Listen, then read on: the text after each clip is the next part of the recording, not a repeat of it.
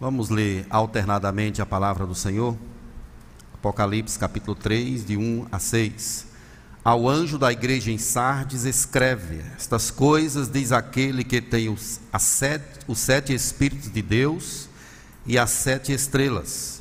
Conheça as tuas obras, que, que tem nome, tens nome de que vives e estás morto.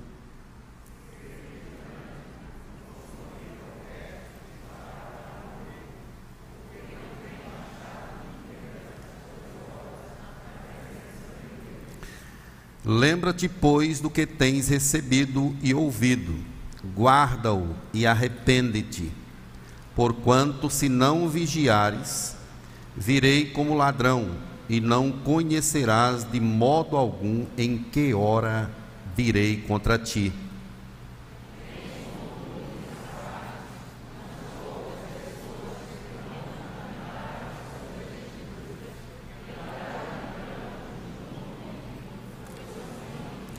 O vencedor será assim vestido de vestiduras brancas, e de modo nenhum apagarei o seu nome do livro da vida. Pelo contrário, confessarei o seu nome diante de meu Pai e diante dos seus anjos.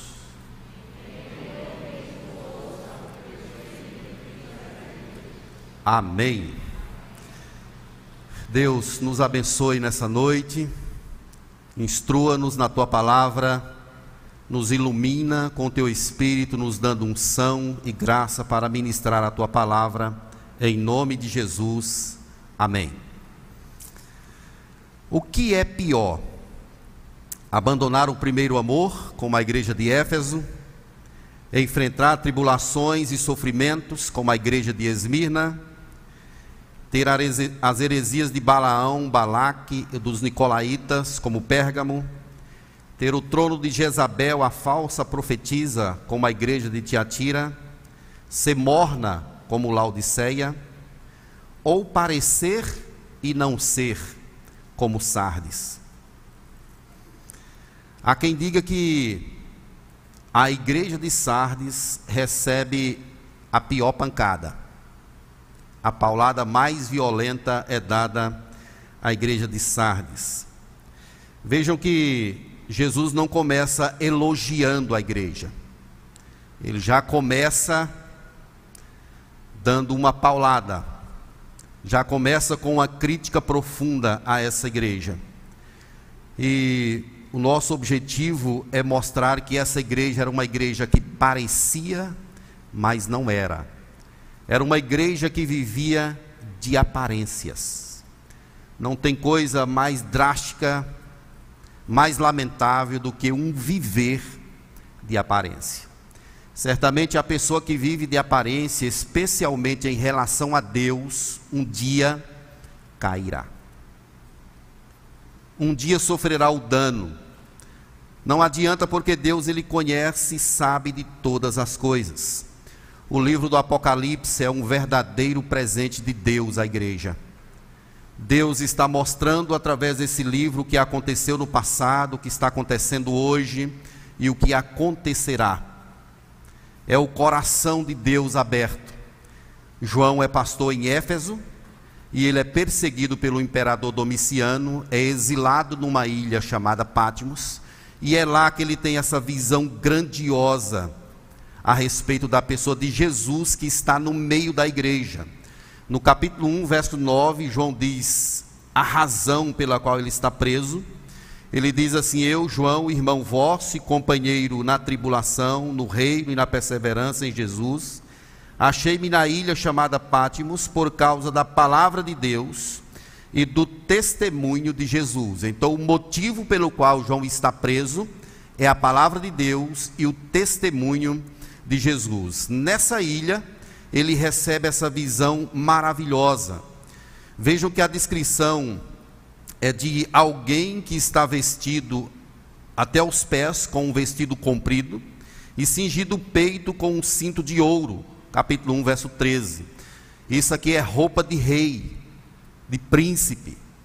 É uma é um apontamento que João está dando, está mostrando que aquele que está no meio da igreja é o rei é o Cristo vencedor, é aquele que era, que é e que há de vir. João diz que os seus olhos são como chamas de fogo.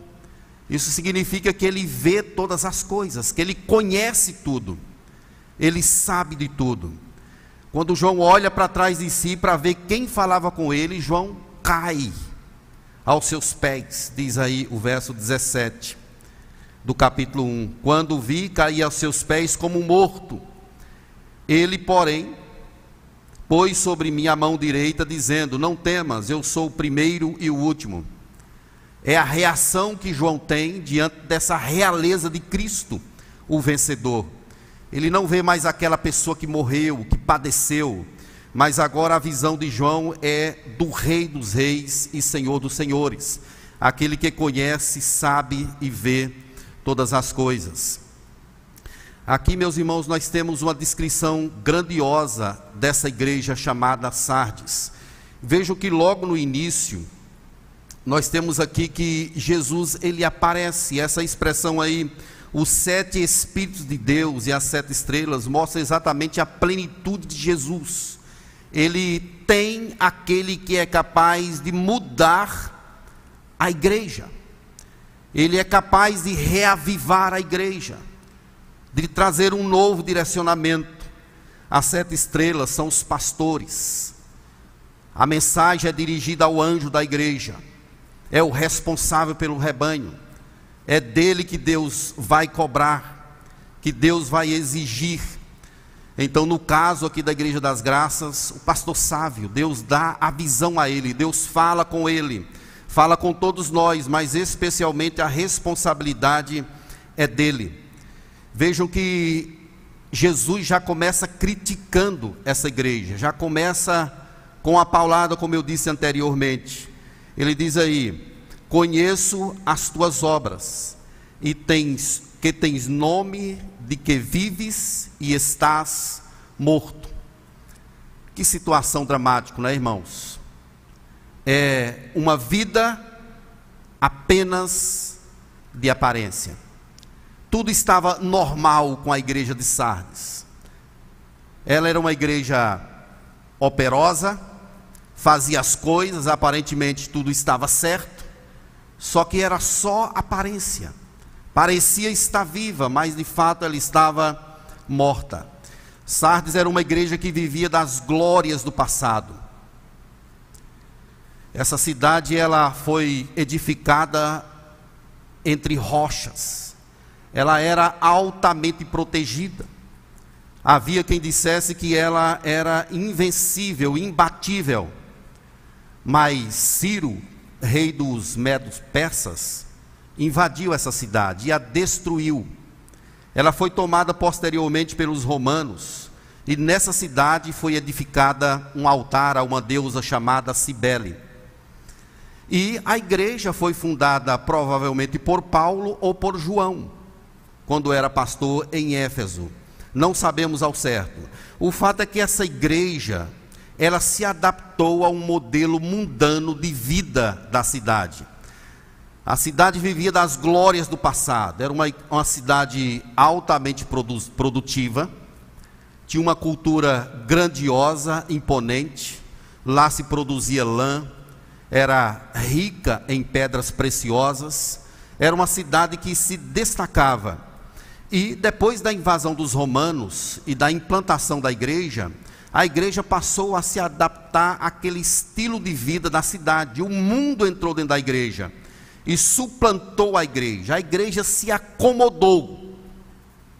Ela se acomodou, se associou, deixou de ser luz, deixou de ser sal, deixou de fazer a diferença e aí entrou numa espécie de comodismo e se afastou grandemente dos caminhos do Senhor. Deus conhece todas as coisas, conheço as tuas obras, eu estou vendo. Aquele que diz que tem os olhos como chamas de fogo, ele está aqui agora dizendo que está vendo a situação dessa igreja, que ela tem apenas aparência. Ela não é uma igreja que vive o fervor do Evangelho, a glória do Evangelho, ela perdeu a espiritualidade, ela está dormindo, infelizmente a igreja está dormindo. John Stott diz que a igreja de Sardes não sofria nem perseguição, não tinha heresia, era uma igreja que evitava problemas, seguia uma política correta, ao invés de ter um zelo fervoroso. Não tinha heresia, não tinha a doutrina dos Nicolaitas, não tinha uma Jezabel lá, tudo certo, mas era uma igreja morta, uma igreja que não adorava e nem servia a Deus do coração, conforme o Senhor gostaria que acontecesse. E aí, meus irmãos, vem aí o chamado de Deus: ser vigilante. Consolida o resto que estava para morrer, porque senão, porque não tenho achado íntegras as tuas obras na presença do meu Deus. Isso quer dizer que na igreja de Sardes existiam obras. Eles faziam as coisas, mas não havia integridade não havia uma totalidade de coração. A igreja estava distante dos propósitos daquilo que Deus pretendia, daquilo que Deus queria para ela. Ser vigilante é um chamado para a igreja estar atenta. Essa expressão se repete muito na Escritura. Seja vigilante, fique atento, fique esperto, observe aquilo que está acontecendo. Consolida o resto que está para morrer é um chamado para a igreja cuidar daqueles que ainda não morreram. Esse tipo de morte aqui, meus irmãos, é mais do que uma morte moral. Isso é uma morte espiritual. Quer dizer que a igreja de Sardes, ela era composta de pessoas que achavam que eram regeneradas. Achavam que eram de Deus achavam que estavam salvas, quando na verdade não tinha absolutamente nada disso. Ser vigilante é um chamado para o povo agir, especialmente com aquelas pessoas que ainda não haviam morrido. Olha a expressão do verso 3: Lembra-te, pois, do que re tens recebido e ouvido. Essa expressão, esses verbos aqui, eles apontam para aquilo que aconteceu na chegada do Evangelho o evangelho que fez a diferença, que mudou a sorte do povo, lembra dessas coisas. Guarda, arrepende-te. É o chamado de Deus não necessariamente para aquelas pessoas não regeneradas, mas para aquelas pessoas que ainda estão ali tentando respirar, tentando sobreviver. Mas infelizmente o povo está dormindo. O povo vive um evangelho de aparência não tem nada de verdade, não tem nada de sinceridade. Talvez até o formalismo tenha tomado conta daquela igreja. As coisas estavam certas. Satanás ele não mexe com uma igreja que não faz diferença. E quando eu falo de igreja, a igreja é uma coletividade e é também uma individualidade. A igreja somos nós e eu faço parte dessa igreja, sou parte dessa igreja, individualmente. Se eu não faço diferença no mundo, se eu não vivo o evangelho, se eu não sou luz, se eu não sou sal, é claro que o inimigo não vai se importar comigo. A igreja com que ele se importa é aquela igreja que faz diferença, quando ela vive o Evangelho, quando ela resgata pessoas, quando ela, quando ela adora a Deus de verdade, Satanás se levanta contra ela. Mas quanto mais ele persegue e bate na igreja, a igreja desenvolve, cresce, amadurece porque as portas do inferno não prevalecerão contra a igreja de Deus. Deus vai na frente dela, Deus vai conduzindo os passos da igreja. Essa carta à igreja de Sardes é um chamado para nós, para mim e para você. Nós temos de olhar para o nosso coração e ver se de fato nós somos ou não somos. Como é decepcionante quando você olha para uma situação e você tem uma boa perspectiva de uma pessoa, por exemplo. E de repente, com a convivência, você descobre que não era nada daquilo. Você se decepciona, se frustra. Imagine a igreja viver de aparência, ela cuidava da sua conduta. Imagine como Deus olha para essa igreja. O que é importante para Deus não é aquilo que é exterior propriamente, é aquilo que está em nosso coração.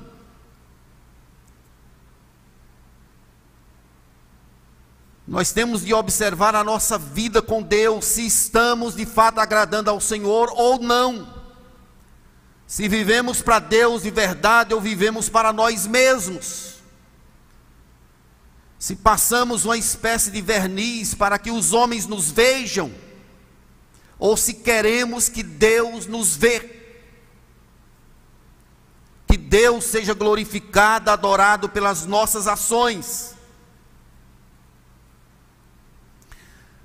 Quando eu era criança, teve uma cena que marcou a minha vida. no quintal dos meus pais tinha, nasceu um pé de mamão. E ele cresceu muito. Eu e meus irmãos achávamos que ele ia produzir muito, porque ele era belo cresceu, desenvolveu, floresceu. Mas o tempo passou, passou e não produziu nem um fruto. E um dia aquele pé de mamão ele foi cortado. Passou aquele tempo ali sem produzir absolutamente nada. Ele parecia mas não era de verdade. Essa é a situação da igreja de Sardes. Ela tem aparência. Ela vive de glórias do passado. Mas as obras dessa igreja não são íntegras. As obras dela não são íntegras na presença do Senhor.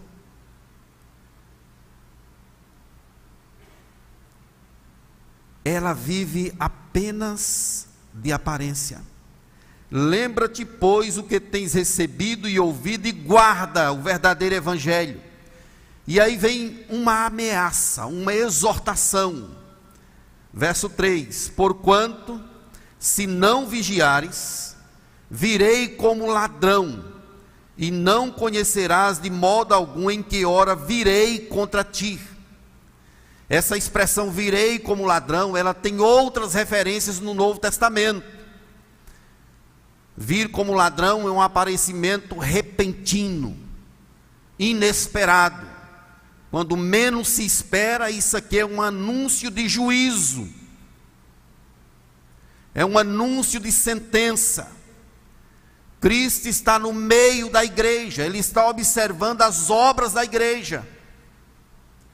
Ele chama aqueles, aqueles poucos que restam ali, que ainda guardam a sua palavra, para viver de conformidade com aquilo que ele tem dito, que ele tem mandado, senão ele vem.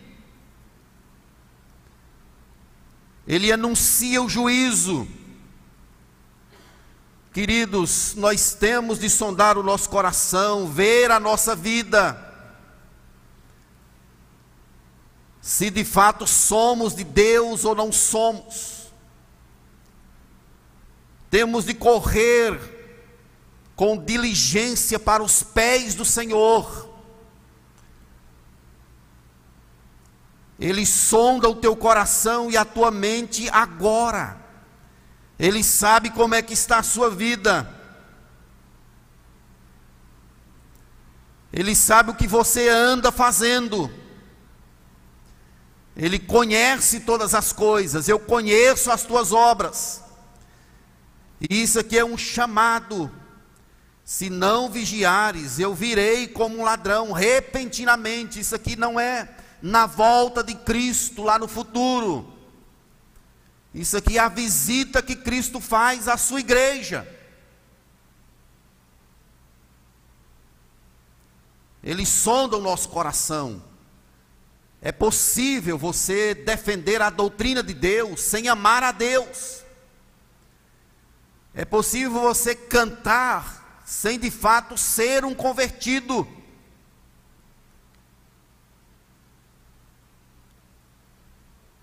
Deus não está muito interessado nas questões exteriores, meus irmãos. Tem igrejas que vivem uma espécie de formalismo formalidade humana, legalidade humana, legalismo humano. Tudo para se parecer bem aos olhos dos homens. Mas qual é o chamado da igreja? É para agradar aos homens ou agradar a Deus? É claro que é para a gente viver na perspectiva de Deus, na direção do Senhor. Esse é o nosso chamado. Não é para a gente viver para nós mesmos. Tudo que nós fizermos, seja em palavras ou obras, tem de ser para a glória do Senhor. Nós não temos de estar preocupados demasiadamente com as questões externas. O que temos de estar preocupado é com o nosso coração. É com o nosso coração, com a nossa vida no altar do Senhor viver o evangelho como Deus quer, sabendo que Deus ele olha para a nossa vida interior e não propriamente para aquilo que é externo. É possível que você faça a obra de Deus com motivações erradas. É possível que você dê o dízimo para ser visto dos homens. É possível que você cante e demonstre espiritualidade como algo puramente exterior. Do outro lado, é possível que igrejas tenham liturgias formais, engessadas apenas por conta de uma de uma acomodação humana e não propriamente por causa de Deus. O que devemos estar preocupados em nossa caminhada é com o Senhor. É Ele quem vê todas as coisas, Ele sonda o nosso coração. Quando você coloca a mão no bolso para dar uma oferta, para entregar o seu dízimo, Deus ele não olha para a quantidade, para o valor. O que ele olha mesmo é para o seu coração. Ele sabe por que você veio aqui nessa noite, a razão pela qual você está aqui. Ele te conhece. É por isso que diante do Senhor temos de nos apresentar completamente desnudos de nós próprios, entregando-nos completamente a ele. Sardes vivia um evangelho de aparência. Que coisa triste, meus irmãos, que situação triste a situação da igreja de Sardes. Uma igreja composta por pessoas que tinham obras, mas que não tinham nascido de novo, não tinham sido regeneradas pelo lavar poderoso do Espírito Santo. Olha o que, que o verso 4 nos ensina. Tens, contudo, em Sardes umas poucas pessoas que não contaminaram as suas vestiduras e andarão de branco junto comigo, pois são dignas. Mas existiam ainda algumas pessoas em Sardes. Elas não se contaminaram. Apesar da igreja ter uma perspectiva apenas de aparência, naquela igreja existia um remanescente fiel, aqueles que amavam a Deus de verdade, umas poucas pessoas, não são muitas, poucas pessoas, elas não se contaminaram, não contaminaram as suas vestiduras e andarão de branco junto comigo, pois são dignas. Esse é o testemunho de Jesus a respeito dessas pessoas que se mantêm fiel, mesmo diante de um padrão do mundo caído, mesmo sendo flertado e influenciado pelo padrão mundano, essas pessoas mantiveram-se firmes em Deus, firmes na Escritura, firmes na palavra, firmes no Evangelho. E elas são ditas aqui, Jesus diz que elas são dignas, não contaminaram as suas vestiduras. Elas não viviam o Evangelho apenas como uma moralidade diante dos homens. Esse remanescente fiel vivia o Evangelho em sua inteireza Posso perguntar a você nessa noite de qual grupo você faz parte? Desse remanescente fiel que ama a Deus, que vive a pureza da Escritura, que se apresenta a Deus com seu coração aberto e total diante do Senhor? Ou você faz parte de um grupo que vive apenas de aparência? Não adianta, querido nós temos de voltar o nosso coração para Deus, rasgar o nosso coração e não as nossas vestes. Precisamos buscá-lo de todo o nosso coração, pois só assim nós o acharemos. Buscar-me-eis e me achareis quando me buscardes de todo o vosso coração. Deus não aceita a metade de um homem, não aceita 70%, não aceita 80% ou a gente vai com tudo, entrega-se totalmente, solta a nossa vida aos cuidados do Senhor, abandona tudo, ou não somos dignos dele. Temos de ter cuidado com o mundo em que vivemos, irmãos. Ele não é neutro, ele tem a sua ideologia, a sua cultura. Temos de ter cuidado para não nos acomodarmos o comodismo pode nos levar a uma preguiça espiritual, a uma inércia, a uma mornidão e, consequente, a um distanciamento de Deus. De qual grupo você faz parte? Eu espero que você faça parte do grupo que se mantém fiel. Ser fiel até a morte e dar-te-ei a coroa da vida. Você tem sido luz lá onde você está, tem sido sal, tem sido o bom perfume de Cristo, ou é aquela pessoa que não mexe com ninguém, que se parece, Se lembre que você foi colocado lá para você espelhar, refletir a grandeza e a glória do Senhor. Seja fiel a Deus com o passar dos anos, com o afunilamento desse mundo em que vivemos. Nós vamos ter experiências difíceis. No final dos tempos, as coisas vão se deteriorar cada vez mais. Nós não devemos esperar coisas boas desse mundo. O mundo caminha de mal a pior mas nós devemos viver a pureza do Evangelho. Devemos, devemos ser fiéis a Deus conforme a Escritura tem nos chamado. Devemos optar pela qualidade da nossa adoração a Deus e não propriamente pela quantidade. Mais uma vez, Deus não se impressiona com o externo. Tanto faz uma igreja de 10 membros como uma igreja de mil membros, ou de 10 mil membros. Não é a quantidade que Deus está interessado propriamente, é o nosso coração, é a forma como nós nos apresentamos a Ele. Seja fiel. Tem pessoas aqui em Sardes que foram consideradas dignas. Foram consideradas dignas. Aí olha a promessa no verso 5 ao vencedor ou o vencedor será assim vestido de vestiduras brancas, e de modo nenhum apagarei o seu nome do livro da vida. Nós temos aqui duas promessas. Vestir vestiduras brancas é ser vestido com a justiça de Cristo. O vencedor é aquele, aquele que vive o evangelho de Deus conforme está colocado na Escritura. Essa pessoa ele é vestido com a justiça de Cristo. Que coisa maravilhosa.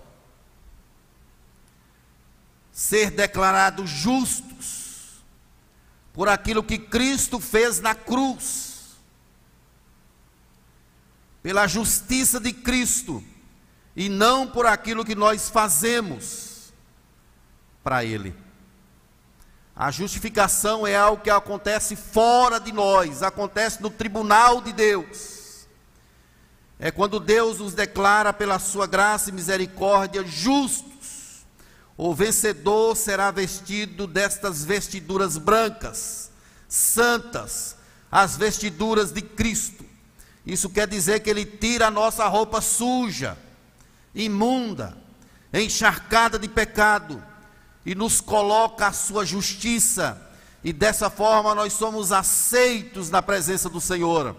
Temos acesso ao momento de louvor e adoração e para vivermos a grandiosidade da eternidade ao lado do Senhor. E aí tem outra promessa: o seu nome, jamais apagarei o seu nome do livro da vida. O livro da vida ele aparece em outras partes da escritura. É o local onde Deus colocou o nome das pessoas que ele viu antes da fundação do mundo. Quando ele está dizendo que jamais apagarei, não é que há possibilidade de apagar, é que está havendo aqui uma confirmação, uma certeza de que o vencedor, aquele que for fiel pela graça do Senhor, aquele que caminhar na direção do Evangelho, essa pessoa está confirmada diante do Senhor por graça e misericórdia. Mas tem outra promessa que Cristo diz aí para o vencedor: confessarei o seu nome diante de meu Pai e diante dos anjos. Essa é uma promessa que Jesus fez tanto em Mateus quanto em Lucas, dizendo que aquele que me confessar diante dos homens, eu também o confessarei diante do meu Pai que está nos céus. Confessar é Jesus dizendo a Deus que morreu por aquela pessoa, que salvou aquela pessoa, que entregou a sua vida por ela. É confessar de que aquela pessoa é de fato seu filho foi visto por Ele, foi alcançado por Ele. É a promessa que existe para o vencedor. Meu querido, eu quero desafiar você a sondar o seu coração nessa noite, a olhar para a sua vida, a sondar a sua mente. Peça a Deus graça como salmista, Deus som do meu coração. Ele pode prescrutar a tua vida nessa noite. Será se você não tem vivido um evangelho apenas de aparência? Você ama a Deus de verdade? É capaz de deixar tudo por Ele, já entregou tudo sem reservas? Ou ainda está segurando algumas coisas? Jesus diz que quem não deixar pai, mãe, filhos por causa de mim não é digno de mim. Nós somos chamados para viver a inteireza do Evangelho. Temos de ter cuidado com falsidade, hipocrisia. Nós lemos no início do culto um texto que falou muito sobre isso em Mateus 23, sobre os escribas e fariseus. Eles eram bonitos por fora, mas podres por dentro. Pareciam, mas não eram. Oravam nas praças para serem vistos dos homens, para serem aplaudidos pelos homens. Não devemos nos importar com a impressão que os outros têm da nossa moralidade devemos estar atentos àquilo que Deus pensa sobre nós, como Deus vê o meu coração, isso é que é importante. Lembram da oferta da viúva pobre?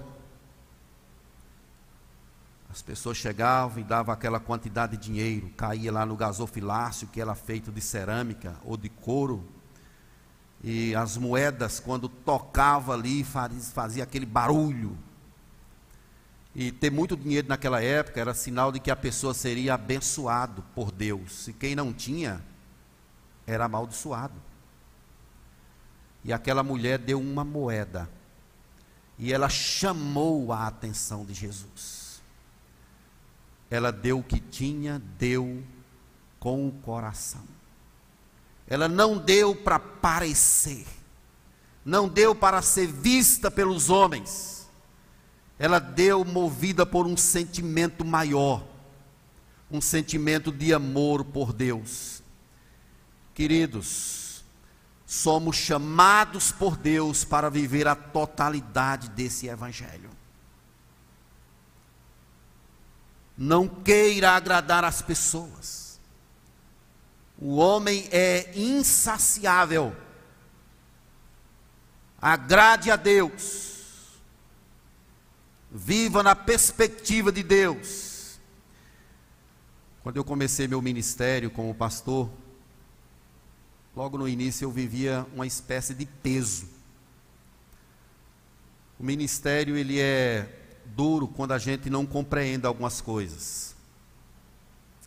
E um dia Deus falou ao meu coração que existem questões essenciais no ministério. Uma delas é andar com Ele. E a segunda delas é deixar a Escritura na frente. Quando eu, entendi essas coisas, o ministério ele se tornou leve. Eu entendi que eu preciso viver para agradar a Deus sobre todas as coisas e não aos homens. Eu não preciso ser visto pelas pessoas. Eu preciso que Deus veja o meu coração e aprove a minha vida. Isso é que importa. Se lembre que você pode fazer as coisas certas pelo motivo errado. Você pode sustentar as coisas de Deus e ter o coração distante de Deus. E não são poucos os que vivem nessa situação. Não são poucas as pessoas que dizem que amam a Deus com a boca mas na prática vivem distante de Deus. Aceitam jeitinhos, mentem, defraudam. Tem maridos que são verdadeiros bichos em suas casas. Na igreja tudo parece uma bênção, mas quando chega em casa é bruto, ignorante, não tem trato tem esposa que não tem sabedoria, é também da mesma forma, demonstra de fato que não vive o Evangelho como a palavra de Deus manda. Nós somos chamados a viver na direção do Senhor, meus irmãos. Se lembre que na igreja de Sardes tem um grupo grande que se adaptou ao modelo de vida da cidade se acomodou vivendo de glórias do passado. Mas tem uns poucos que estão firmes, fiéis, que amam a Deus, que não se deixaram influenciar, que servem a Deus de todo o seu coração. Se lembrem que nós fazemos parte desse grupo, eu espero que ama a Deus, que é fiel a Deus e que, que quer viver na perspectiva do Senhor. O recado de Deus que ele repete as sete cartas, verso 6: Quem tem ouvidos, ouça o que o Espírito diz às igrejas. Deus está falando com você nesses dias. Começou no domingo. É um médico que avalia a igreja sondando um paciente, mostrando o que está errado, o que precisa ser feito, a direção que precisa ser tomada. Nós temos de ouvir o recado e a voz de Deus. E a igreja de Sardes nos ensina que viver de aparência é uma tragédia. Quem vive de aparência um dia será cortado, será visitado por Deus, morrerá espiritualmente. Morrerá espiritualmente. Que Deus visite o teu coração agora e o meu. Que Deus visite a igreja presbiteriana das graças. Que o Senhor tenha misericórdia de nós. Que nós sejamos encontrados por Deus pessoas fiéis. Que sejamos sinceros diante do Senhor na vivência total do Evangelho, conforme está apresentado na Escritura Sagrada. Vamos ficar de pé, meus irmãos, para a gente orar.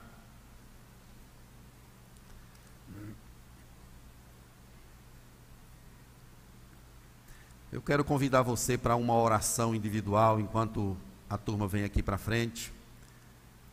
Quero convidar você para colocar o seu coração agora no altar do Senhor. Deus conhece a sua vida. Deus sabe qual a sua situação. Ele está vendo onde precisa ser mexido. O que que precisa ser feito. E tomara que o Espírito Santo sopre em tua vida nessa noite. E que você seja despertado, avivado pelo poder do Senhor não há esperança para quem não é regenerado, somente pela graça e misericórdia do Senhor. Mas você que é igreja, Deus pode soprar um vento novo. Deus pode dissipar o nevoeiro espiritual que cobre a vida e a igreja. Deus pode reavivar você, acender esse fogo outra vez para a glória do nome de Jesus. Vamos orar? Senhor, obrigado por essa noite. Louvado seja o teu nome, a tua presença está nesse lugar. O teu espírito está aqui sondando o nosso coração. Ajuda, meu Deus, para que não vivamos de aparências. Toca na nossa vida, ó Deus, para que sejamos sinceros diante do Senhor. Que o nosso coração esteja totalmente voltado para ti tem misericórdia de nós, ó Deus. Destape os nossos olhos, destape os nossos ouvidos. Aviva a tua igreja, desperta o teu povo. Não queremos viver de glórias do passado, ó Deus. Queremos viver a pureza do teu evangelho. Sonda o nosso coração, sonda a nossa vida, aviva-nos, ó Deus Aviva a igreja presbiteriana das graças. Que aqui, ó Deus, não tenha pessoa que vive de aparência, que levanta as mãos para ser vista pelos homens, que vem aqui para ser vista pelos homens, mas que o movimento da nossa vida seja o movimento do teu espírito que nós queiramos, ó Deus, com o nosso ser agradar a Ti sobre todas as coisas. Nos ajude a viver na Tua direção, ó Deus. Tem misericórdia de nós. Dissipa do nosso meio o nevoeiro, ó Deus. E nos dê a graça de recebermos uma luz nova para a glória do Teu nome. O fogo do Teu Espírito. Que ele seja colocado em nosso meio nessa noite, e que nós sejamos tomados por esse poder grandioso, e que possamos juntos viver na perspectiva do Senhor. Em nome de Jesus, som do meu coração, ó Deus, começa de mim aqui nesse púlpito, som da minha vida, trabalha com o meu ser, e a partir de mim, sonda também o coração dos meus irmãos, som do coração do pastor Sávio, dos pastores dessa igreja, dos presbíteros, da liderança dessa igreja. Tem misericórdia, Deus, para que as nossas obras sejam achadas íntegras diante do Senhor. que as nossas mãos sejam encontradas puras, que nos nossos lábios esteja a verdade do Senhor, a verdade do teu Evangelho. Ajuda-nos, ó Deus, para que não vivamos de aparência. Queremos viver com sinceridade diante do Senhor, em nome e para a glória de Jesus Cristo. Amém. Que a graça e a paz de Jesus Cristo, o amor eterno de Deus, o nosso bendito Pai, que o poder e a glória do Espírito Santo repouse sobre nós, Igreja de Deus espalhada por toda a terra, agora e para todo sempre. Amém.